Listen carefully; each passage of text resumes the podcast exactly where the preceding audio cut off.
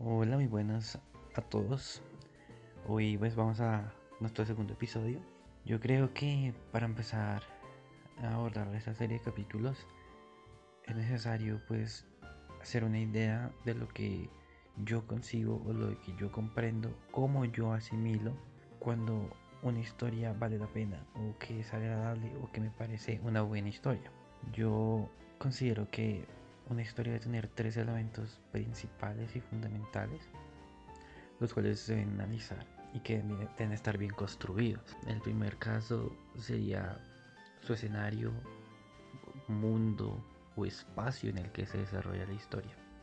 El segundo serían sus personajes. Y el tercero sería su historia o trama. Listo, pues para empezar, cuando hablamos sobre escenario, cuando yo me refiero a un escenario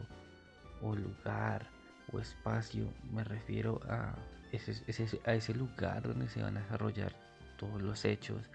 o todas las historias o anécdotas de la misma historia. Entonces, no puedo construir una historia pues sobre vaqueros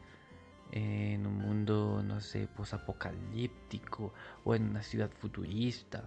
o en un continente o en un país completo o el planeta Tierra completo o otro planeta o tu poder crearte tu propio mundo eh, o propio un, mundo desde ceros pero lo que yo creo que sí es indispensable a la hora de crear un escenario es que limites o, o nos cuentes las limitaciones y características que este escenario tiene. Si tú creas un mundo, pues cuéntanos un poco qué pasa en ese mundo, cómo se vive en ese mundo, quiénes están allí y cómo están allí. Sí, no me refiero específicamente a que me cuenten todo cada uno de los tratados y constituciones políticas que tenga cada mundo, no, pero sí por lo menos cuéntanos un poco qué es lo que se hace en ese mundo, quiénes viven allí. Entonces, así poco a poco tú puedes ir expandiendo tu propio espacio. Pero cuando me refiero a expandir hay que tener mucho cuidado, porque cuando uno expande su mundo, o sea, lo empieza a hacer más grande, tiene que tener en cuenta que muchas veces, dependiendo de las características que uno le imparte al mundo, pues así mismo ese mundo va a ir creciendo. ¿Qué pasa? muchas veces cuando creamos un escenario o un lugar o un espacio donde se van a desarrollar los hechos, muchas veces los, los delimitamos con ciertas características y le intentamos incorporar un elemento allí que se ve muy forzado, muy, muy sacado como de un guionazo, por decirlo así. Entonces, creo que un claro ejemplo de esto es el final de Naruto y pienso que yo eh, no lo disfruté de la manera que debía haberlo hecho, pues por eso mismo, porque toda la historia nos vinieron construyendo las bases, construyendo esas bases de, de un mundo de ninjas, donde se construía a partir de aldeas, de y donde todos vivían de una manera pues bastante particular, ¿sí? el Kishimoto nos construyó un mundo en el cual nos presentaba diferentes características propias, lo cual lo permitía irse, irse, expandiendo poco a poco. Pero ¿qué pasó al final? Al final nos metieron marcianos o seres omnipotentes. Bueno, no, los Sutsukis no comprendí muy bien, eran creo que marcianos. Entonces cuando llegan a, como que intentas expandir tu mundo así de bruscamente, pues como que se pierde un poco el hilo y un poco como la coherencia que tiene con lo que ya habías plasmado en un principio. Eso es lo que yo pienso. Entonces cuando apareció por lo menos Kaguya o,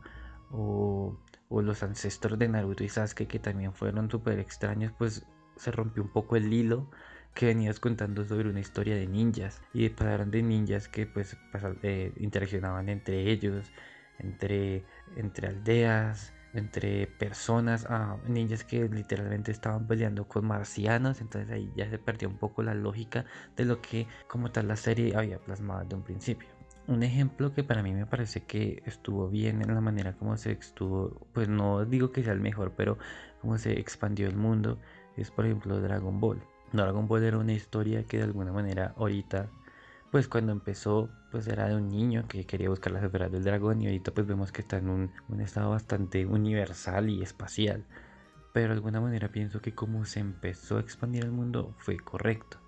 ¿Por qué? Porque aunque nos lo planteamos en el planeta Tierra, el mismo protagonista no era un ser humano, era un alienígena, era un Saiyajin. Entonces de alguna manera que poco a poco nos estuvieron mostrando que ese Saiyajin de alguna manera, así como existía ese alienígena iban a existir más alienígenas. Entonces así tú puedes expandir tu mundo a que no solamente sea en la Tierra, sino que podamos viajar a otros planetas. Como tal, ya nos venían planteándonos que así como existía Goku, un Saiyajin, pues también existía Namekusain cuando apareció Piccolo, eh, Daimaku o, o Piccolo Mayunia. Entonces, así mismo ya nos están mostrando que había más vida fuera de la que pues contemplábamos en el planeta Tierra y de la misma manera como Goku, el protagonista, al ser un alienígena extraterrestre, en algún momento de su historia iba a tener que averiguar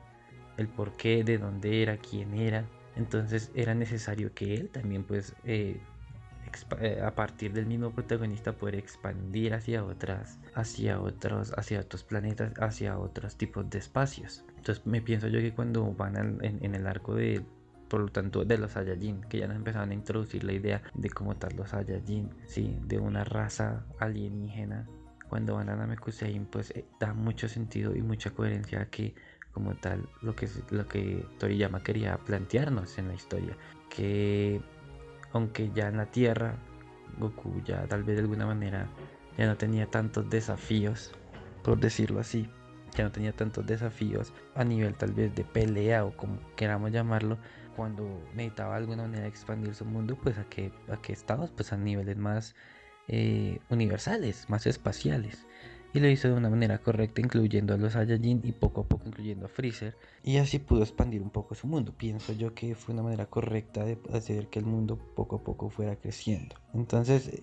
lo que yo quiero decir con todo esto es que a veces hay que simplemente ser coherente con las bases que uno mismo se plantea al construir un escenario donde se van a desarrollar los hechos y no incorporar hechos, personajes o otros lugares de una manera tan forzosa que pues a veces simplemente se ven ilógicos y se ven un poco como si fuera estuviéramos viendo otra serie que fue lo que pienso yo que pasó cuando vimos el final de Naruto que parecía que estuviéramos viendo tal vez Dragon Ball en vez de estar viendo Naruto cuando la inclusión de Kaguya fue, usaron mal ese elemento de la expansión de, ese, de sus mismos escenarios el otro elemento que también creo que es muy importante es el elemento de los personajes. ¿Qué pasa? Cuando nosotros establecemos las bases de un lugar, un escenario, de, un espacio como tal, tenemos que ir construyendo poco a poco a nuestros personajes. ¿Por qué? Nuestros personajes van a entrar allí, ya sean principales, secundarios, terciarios, villanos, antagonistas, pero esos personajes van a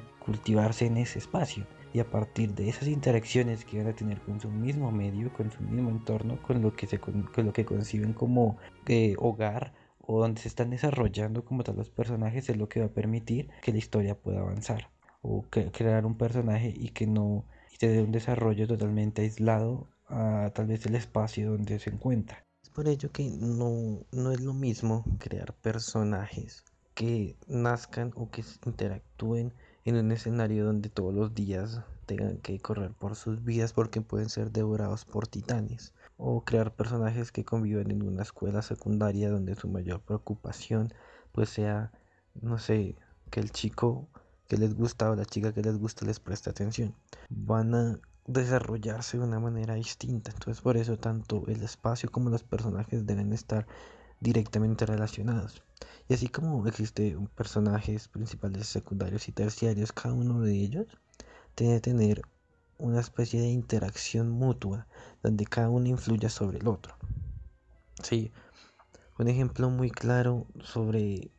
un buen desarrollo de personajes en un mundo pues puede ser Hunter x Hunter. Eh, Gon es un personaje o un protagonista que a mí me protagonista que a mí me parece genial porque es un niño que empezó criándose en un, en un pueblo, en un, en un lugar donde literal no había más niños, donde no pasaba mayor cosa. Obviamente cuando sale de allí a buscar a su padre, a hacer el examen de cazador, pues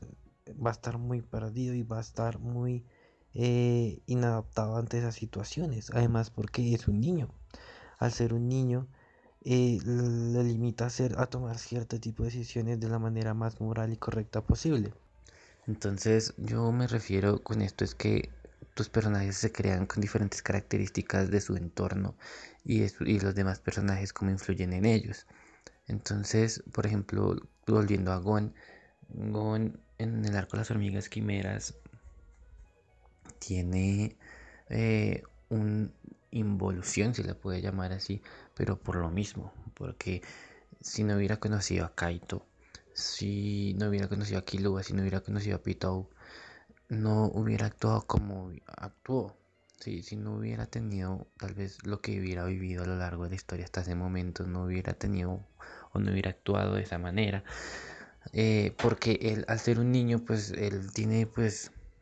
ideales un poco egoístas frente, frente a lo que quiere. Obviamente él se preocupa por sí mismo y por los que quiere, pero se vio hasta el punto que fue capaz de amenazar a Komugi porque, o bueno, amenazar a Pitou con que iba a matar a Komugi si no,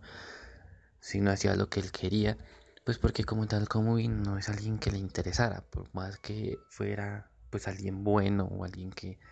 no hiciera nada malo, Komugi no la conocía, no sabía quién era, entonces no le interesaba.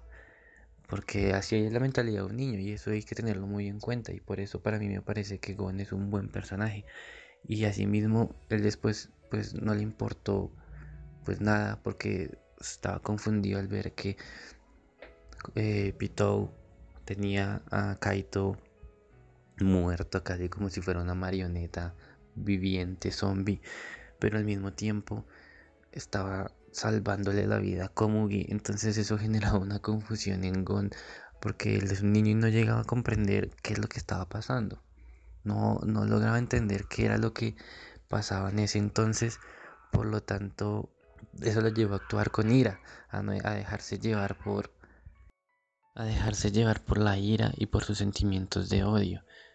Él dejó de lado sabiendo que tenía mucho potencial para poder ser eh, un buen cazador, se lo dejó llevar simplemente por el momento que quería desahogarse y desquitarse, vengarse de Pitou por, por acabar con alguien que,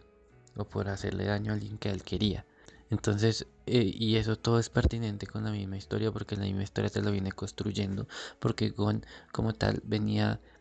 teniendo estas conductas a lo largo de la historia, porque lo que iba aprendiendo y lo que iba con lo que iba aprendiendo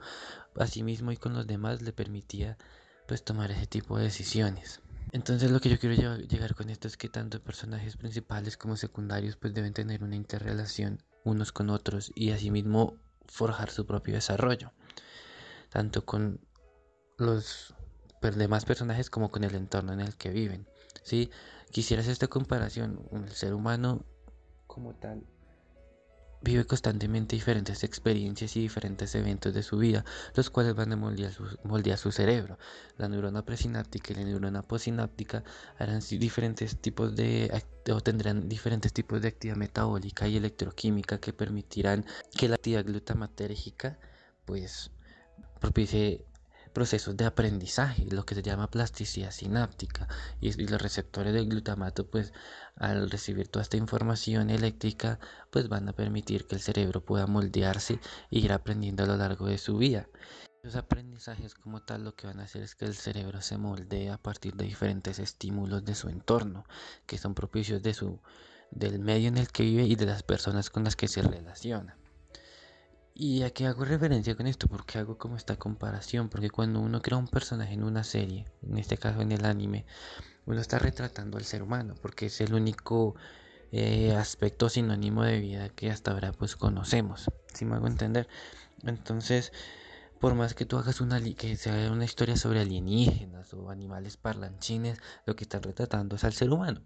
Entonces, como son seres humanos retratados con diferentes estéticas,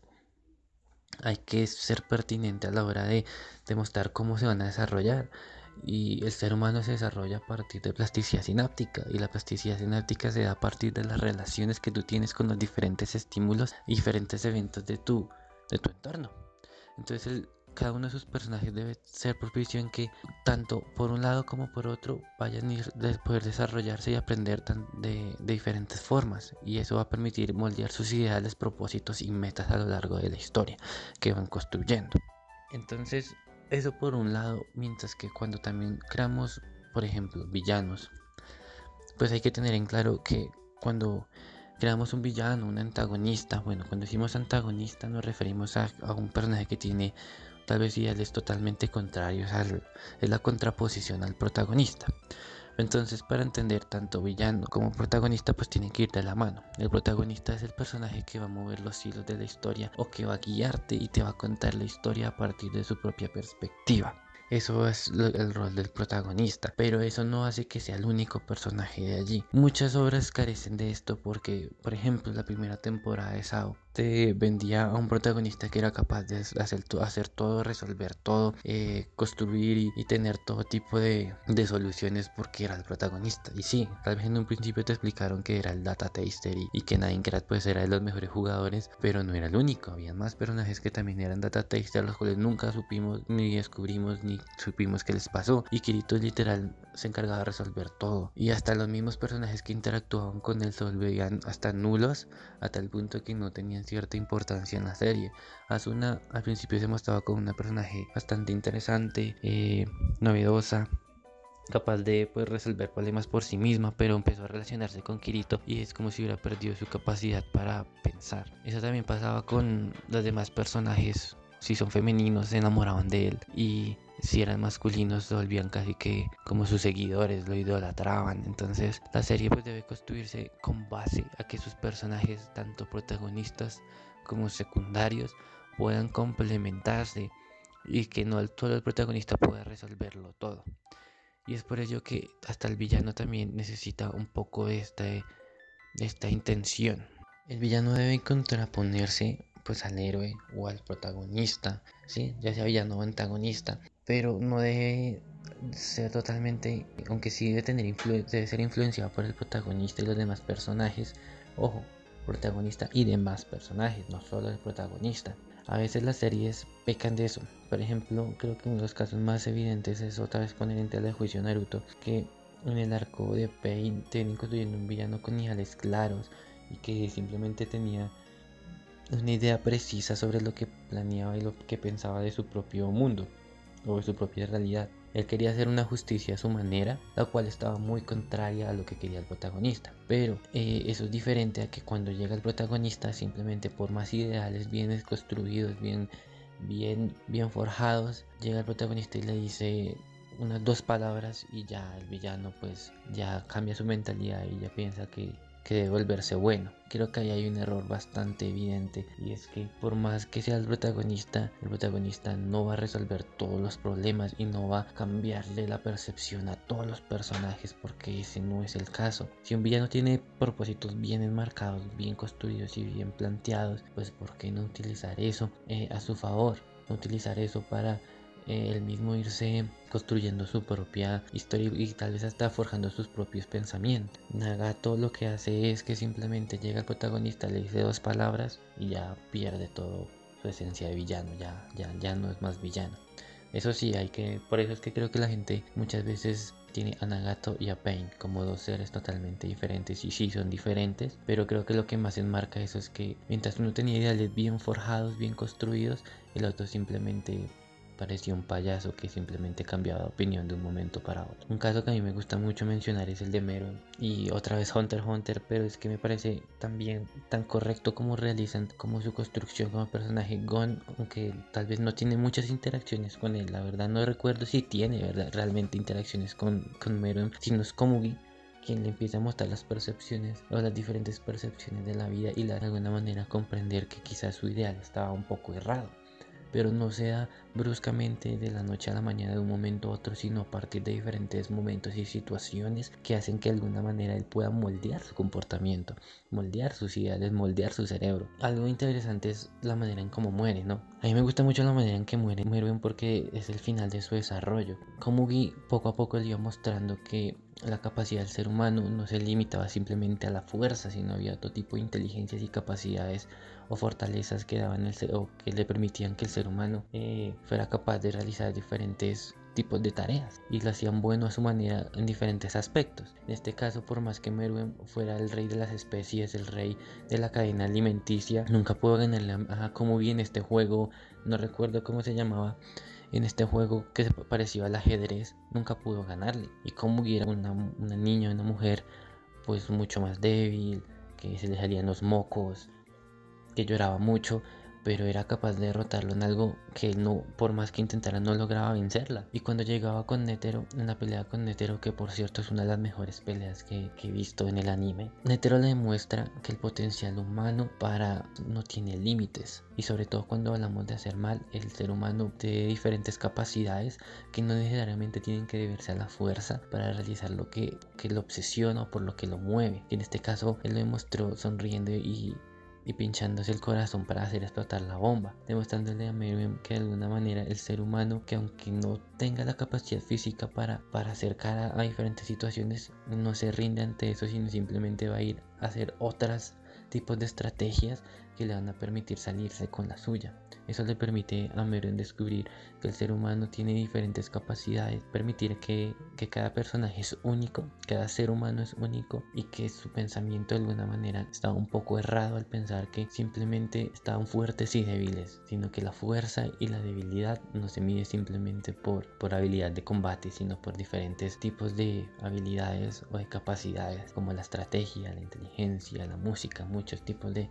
habilidades que le permiten al ser humano ser quien es y eso lo demuestra cuando va con Kumugi y en su lecho de muerte pues le pide que le dé su nombre porque sabe que es la persona que de alguna manera jamás pudo derrotar y que la superó y que lo superó en diferentes aspectos, o bueno, por lo menos en el aspecto del juego, y le enseñó que la vida estaba, o que la vida era de otra manera. Es un final sublime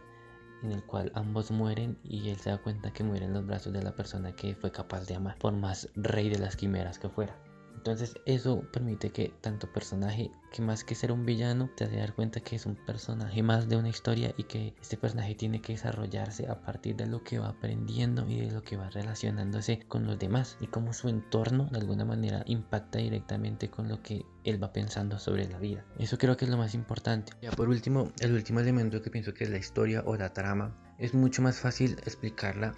dando a entender la importancia que tiene el escenario y los personajes porque tanto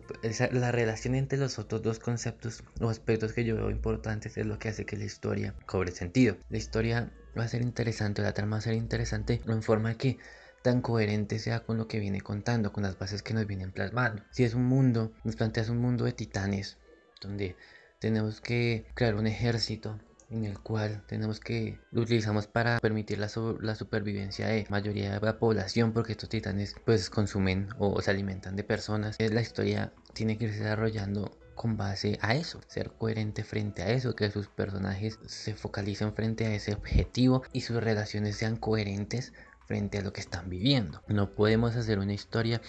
en donde hablamos de, de marcianos hablamos o hablamos de cazadores de fantasmas que de un momento a otro pues te aparezcan ninjas y esos ninjas empieces a pelear con ninjas y que, que los fantasmas pasen a un segundo plano porque tu mundo o lo que tú planeaste o las, o las bases que tú propusiste estaban encaminadas a cazar fantasmas porque tienen que aparecer ninjas y empezar a dialogar con ninjas porque los ninjas no, no, no caben ahí y, se ve forzado y los personajes empiezan a relacionarse y ya no se vuelven cazadores sino ahora se vuelven samuráis. Y esos samuráis pues ahora ya no cazan fantasmas sino simplemente van a pelear con marcianos. O sea eso ya no tiene nada de coherencia nada de sentido y la verdad la historia se vuelve muy tonta y estúpida y los los mismos propósitos que los personajes se van a, a realizar se vuelven carentes y se vuelven sin sentido e ilógico bastante eh, inútiles e intolerables, la verdad. Y yo creo que eso es lo que pecan la gran mayoría de finales cuando construyes una historia y esa historia no, no es coherente con lo que vienes desarrollando o lo que has venido desarrollando desde un principio. Ahora si tú quieres que tu historia sea una comedia o que sea romántica o que sea de terror o que sea dramática, pues tienes que eh, alimentarlo de esos elementos que van a permitir que tu historia se pueda catalogar en, en ese tipo de demografía o en ese tipo de características. No es lo mismo pues hacer una historia cómica que hacer una historia terrorífica. Sería interesante poder hablar de cada una de ellas, pero pues este haría este capítulo demasiado largo y demasiado tedioso, porque pues obviamente cuando hacemos una historia de terror pues tenemos diferentes elementos que van a permitir que la historia pues pueda seguir avanzando. En este caso pueden ser las muertes, la sangre, el gore o no sé, todo tipo de, elementos que, que van a permitir que la historia pues tenga un poco de lógica dentro de lo que tú te planteas. Sí, si tú quieres plantearte un seinen súper dramático y de suspenso, pues un elemento como puede ser una muerte de un personaje importante, pues va a permitir que la historia pues tenga, por un lado, sea ambiciosa y den ganas de verla y que por otro lado pues permita que la historia pues sea coherente y pues pueda seguir avanzando. Algún día la verdad sí pienso hablar la importancia que tiene matar personajes de tu serie y el error fundamental que es revivirlos. Muchas veces estos son elementos que permiten que tu historia pues siga avanzando. Si alimentas tu serie con comedia, con alivios cómicos que sean así mismo para avanzar y que, que permitan de alguna manera construir tu propia historia sin que se pierda el rumbo de lo que tú quieres plantearte. Si quieren ver una buena comedia, pues yo tal vez puedo recomendar Konosuba, Kaguya-sama, Grand Blue. Son buenas series que utilizan la comedia como un elemento no desproporcionado y no incluido como si fuera algo forzado, sino como un, elemento que hace permitir que la historia pues siga avanzando y que la historia tenga sentido y coherencia con lo que se viene contando a lo largo de la misma, que la historia pues pueda de alguna manera tener sentido y que el ritmo de la historia pues pueda ser acogedor para el público que lo está viendo. Entonces pienso yo que estos son los elementos que me permiten a mí apreciar una obra o de alguna manera eh, que yo me aleje de ella. Sí, hay muchas obras que para mí cumplen la gran mayoría de todas esas y que yo cuando las analizo pues digo, uff, sí,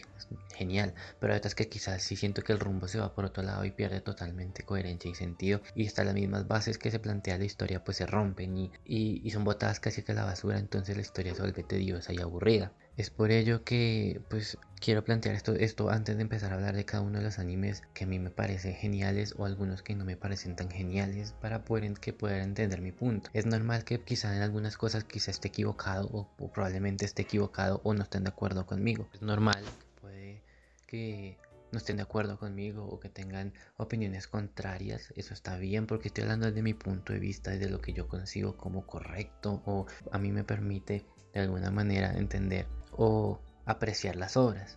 Quizás para ustedes sean otros elementos, quizás en algunos estén de acuerdo, pero en otros no. Pero siempre pues hacer este, hacer este debate interesante con respeto y que si no les parece pues hacerlo saber y que así yo también pueda aprender y darme cuenta tal vez de mis errores o hacer dar cuenta a los demás sobre que ciertas cosas que no habían tenido en cuenta o no habían tomado en consideración hasta el momento. Entonces pues este fue el segundo capítulo y pues yo solo espero que pues hayan podido entender un poco mi punto de vista frente a lo que yo considero como una buena historia, por lo menos en el esto creo que lo podemos entender en todos los aspectos del séptimo arte, pero yo lo quiero traspasar especialmente al anime, pues es de lo que yo voy a hablar o de lo que yo quiero hablar por lo general en este en esta serie de capítulos poder seguir alimentando el debate y que entre todos podamos construir una conclusión interesante frente al anime. Y eso sí, nunca olviden que ver anime es genial, grandioso y los quiero invitar a que se alimenten de este tipo de, de este tipo de contenido, el cual les puede enriquecer mucho para sus vidas, como lo ha hecho conmigo.